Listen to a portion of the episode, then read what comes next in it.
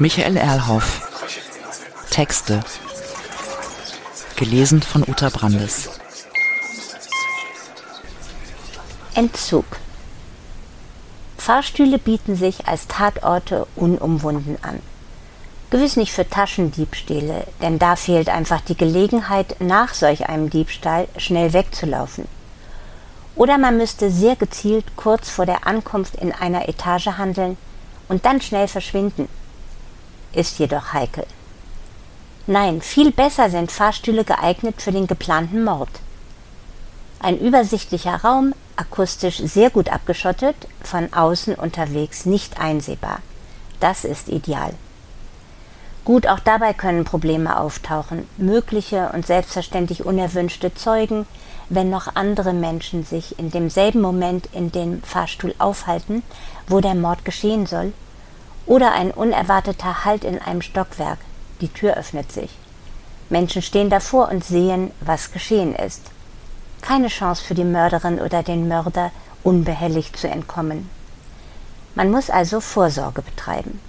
Dabei ist für das Verständnis solcher Taten zusätzlich wichtig zu wissen, dass man die vernünftigerweise nicht selber ausführt, vielmehr entsprechende Profis anheuert. Die sind nicht schwer zu finden, dafür gibt es Orte in jeder größeren Stadt, wo man, wenn man zum Beispiel laut sagt, möchte jemand ein Rückflugticket, durchaus mehrere konkrete Angebote erhält. Selbst die Kosten sind nicht allzu hoch. Spesen und maximal 50.000 Euro. Das geht, ist machbar, kann sich rechnen. Wie in dem folgenden Beispiel. Drei Männer aus Osteuropa, gute Profis, oft ehemalige Mitglieder des KGB oder anderer Geheimdienste, das funktioniert am besten, haben solch einen Auftrag angenommen und als Vorschuss schon 20.000 Euro erhalten. Wie und woher wird später aufgeklärt. Die drei haben mit dem Auftrag nicht allein erfahren, wer zu beseitigen sei, sondern auch etwas über dessen Verhaltensweisen. Denn der, es geht tatsächlich um einen Mann, arbeitet in einer Agentur, ist sogar Chef dieser Agentur, die sich in der neunten Etage eines Geschäftshauses in der Innenstadt befindet. Immer werktags, wenn nicht auf Reisen, betritt er jenes Geschäftshaus gegen 10 Uhr als Chef leistet er sich solch tägliche Verspätung. Dort angekommen, nimmt er den Fahrstuhl und fährt damit in die Agentur. Mehr braucht man nicht an Vorwissen. Nun sind die drei wirkliche Profis. Alles ist präzise geplant, die Organisation läuft perfekt. Einer von ihnen hält sich unauffällig in der Empfangshalle auf, was kein Problem ist, denn da stehen Stühle herum für Leute, die auf irgendjemand warten. Und tatsächlich sitzen da immer einige herum. Was so normal ist, dass der Pförtner gar nicht mehr hinschaut. Da sitzt nun auch einer aus dieser Gruppe der drei Auftragnehmer.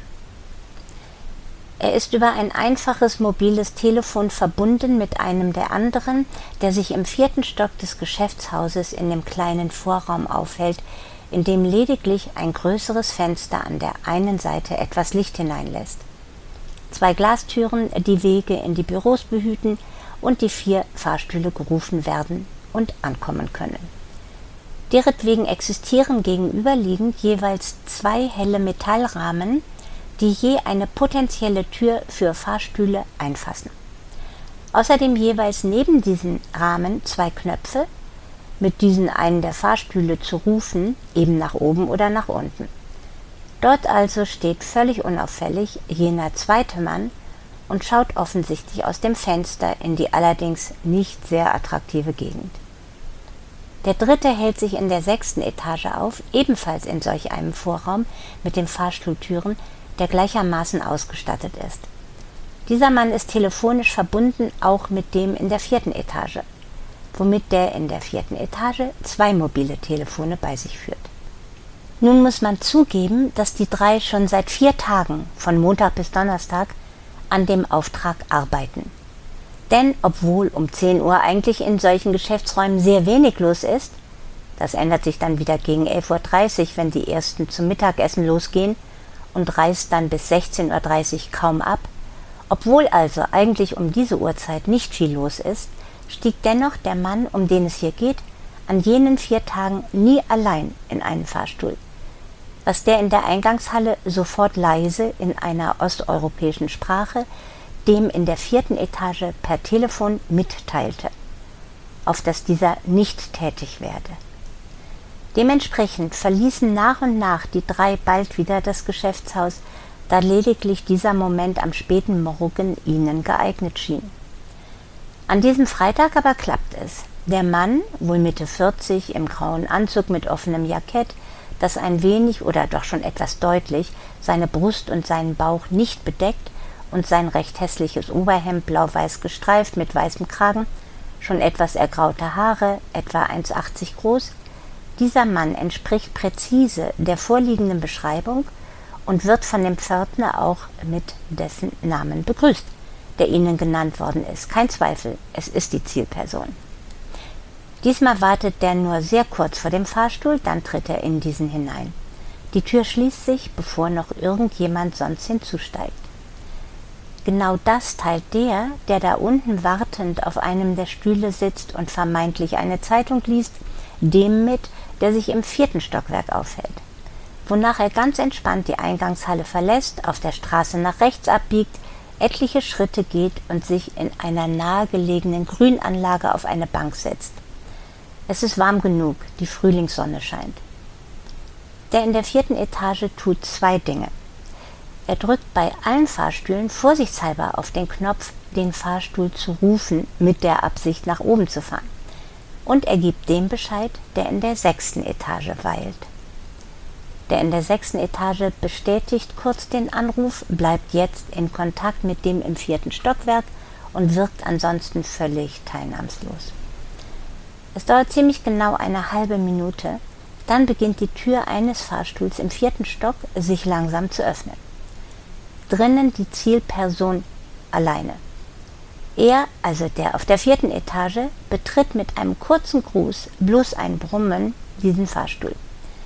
Der, der sich schon im Fahrstuhl befindet, nickt kurz zurück, verschwendet jedoch keinen weiteren Blick auf den Neuankömmling. Er schaut nur kurz in den Spiegel und ansonsten verloren vor sich hin.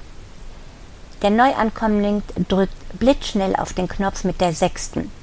Der Knopf leuchtet auf. Ansonsten leuchtet nur noch der mit der neun, also für das Stockwerk der Zielperson.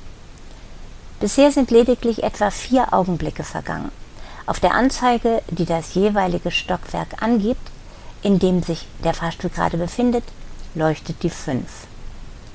Exakt in diesem Moment vibriert das Telefon von dem, der in der vierten Etage zugestiegen ist. Das nämlich ist die Ansage von dem auf der sechsten Etage, dass alles klar ist und sich niemand dort in dem Vorraum des sechsten Stockwerks aufhält. Eben außer ihm selber. Sehr geschickt und schnell, zugleich für den anderen nicht sichtbar, zieht mit der rechten Hand unser Mann unter seiner Jacke ein äußerst spitzes und gar nicht so langes Messer heraus, hält es fest in seiner rechten Hand und sticht mit einer kräftigen Bewegung das Messer links in die Brust der Zielperson. Zu erwähnen wäre allerdings in diesem Kontext, dass der, der mit dem Messer zusticht, Handschuhe trägt, allerdings unauffällige sogenannte Fingerhandschuhe, wie vor einigen Jahrzehnten Autofahrer diese gerne trugen. Der Mann, in dessen Herz sich jetzt das Messer befindet, schreit einmal kurz auf und sinkt dann langsam und lautlos an der Rückwand des Fahrstuhls zu Boden. Aus der Wunde fließt kein Blut, dazu nämlich ist der Stich zu genau gesetzt und verschließt das Messer gewissermaßen die Wunde. Sehr schnell, die sechste Etage kündigt sich auf der Anzeige an, bückt sich unser Mann zu dem anderen hinunter, prüft den Puls und die Atmung. Nichts mehr, alles still. Der Stich ist klar und gezielt. Schon öffnet sich die Tür zur sechsten Etage. Niemand dort, außer dem, der bekanntlich dazugehört. Die beiden ziehen den Toten leichtfüßig aus der Fahrstuhlkabine, ohne das Messer zu berühren. Sie greifen eilig in die linke innere Tasche des Jacketts des Toten, holen die Brieftasche heraus und lassen ihn einfach liegen. Sekunden später bewegen sie sich durch eine der Glastüren, die zu den Büros, aber auch zu einem Treppenhaus führen. Dort völlig allein rutschen sie die Treppengeländer ziemlich leise hinunter bis in die erste Etage.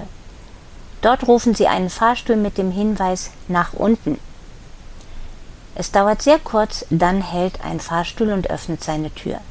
Der eine, der Messerstecher, nimmt diesen Fahrstuhl, fährt damit hinunter, verlässt das Haus ebenfalls, geht nach links zur Straßenbahn und ruft auf dem Weg dorthin ganz kurz den an, der in der Eingangshalle saß und nun auf der Bank in der Grünanlage sitzt.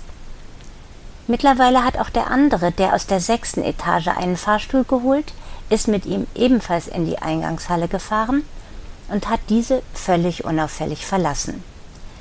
Er geht nach dem Verlassen des Hauses nach rechts, dann nach links. Dies tut er für etwa eine Viertelstunde, bis er aus dieser Entfernung nach einem Taxi Ausschau hält, eines findet, das stoppt. Als Fahrziel gibt er den Flughafen an. Der aus der vierten Etage, der dort zugestochen hatte, fährt mit der Straßenbahn zum Bahnhof, sucht danach das Gleis für die S-Bahn auch zum Flughafen. Zugegeben, einiges benötigt wohl doch ein wenig der Erklärung, das Verhalten zu erläutern. Wichtig ist, dass das Messer stecken blieb in dem Körper. Denn zum einen verhinderte dies Blutungen im Fahrstuhl, also auch Blutspuren in demselben. Mithin müssten Fahnder denken, der Mann sei in der sechsten Etage erstochen worden. Außerdem war das ein Messer eindeutig südamerikanischer Herkunft, womit bei Untersuchungen, zumindest für einige Zeit, die Spur auf lateinamerikanische Täter hinweisen würde.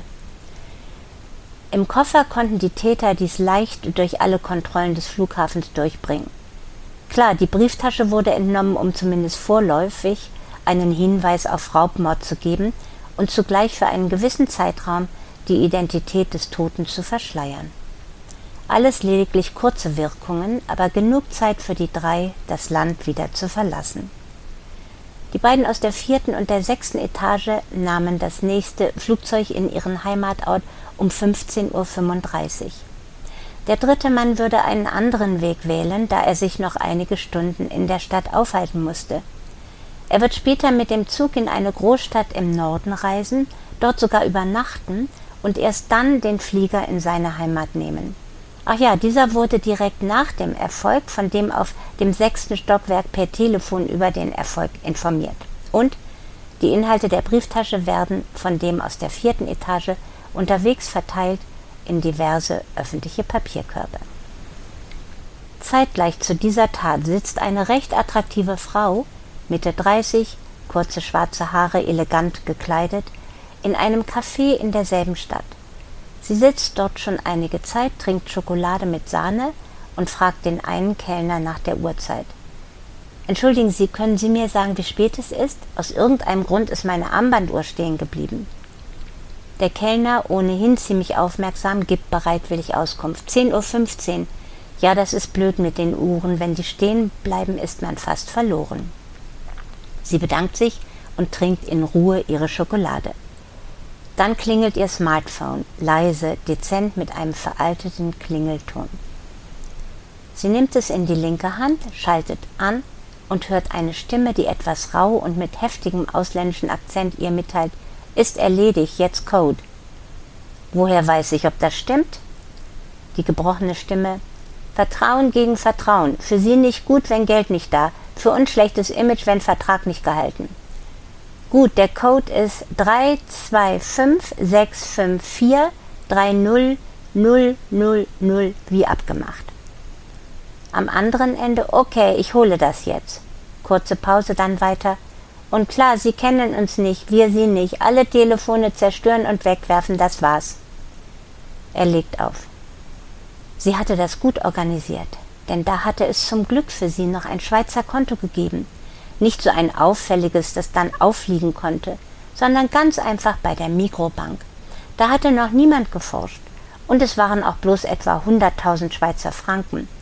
Davon hatte sie irgendwann, als sie wieder einmal in Zürich gewesen war, 70.000 unauffällig abgeholt und umgetauscht in Euro und entsprechend der Vereinbarung 20.000 in ein Schließfach mit Sicherung durch eine Nummer und 30.000 Euro in ein anderes gepackt. So konnte sie problemlos zahlen. Ganz ruhig bittet sie nun den Kellner um die Rechnung, legt den Betrag mitsamt Trinkgeld auf den Tisch, steht auf, verlässt das Café, geht die Straße entlang, die nicht mit anderen Menschen gefüllt ist. Um diese Uhrzeit doch nicht viel los in dieser Gegend, und der Kellner würde sich ganz sicher an sie erinnern und ihr ein wunderbares Alibi verschaffen, wenn überhaupt nötig. Nach einigen Schritten, als sie sich völlig unbeobachtet fühlt, bückt sie sich, legt ihr Smartphone auf den Fußweg, tritt mit ihrem rechten Fuß, der von einem sehr schönen und festen Schuh bestückt ist, so heftig auf das Telefon, dass dies in Einzelteile zerfällt. Sie sammelt diese Einzelteile auf, geht weiter und wirft gelegentlich einige dieser Teile in umstehende Papierkörbe auf der Straße. Fröhlich in der Gewissheit, dass niemand sie belangen konnte und ihr ein gutes Erbe winkte.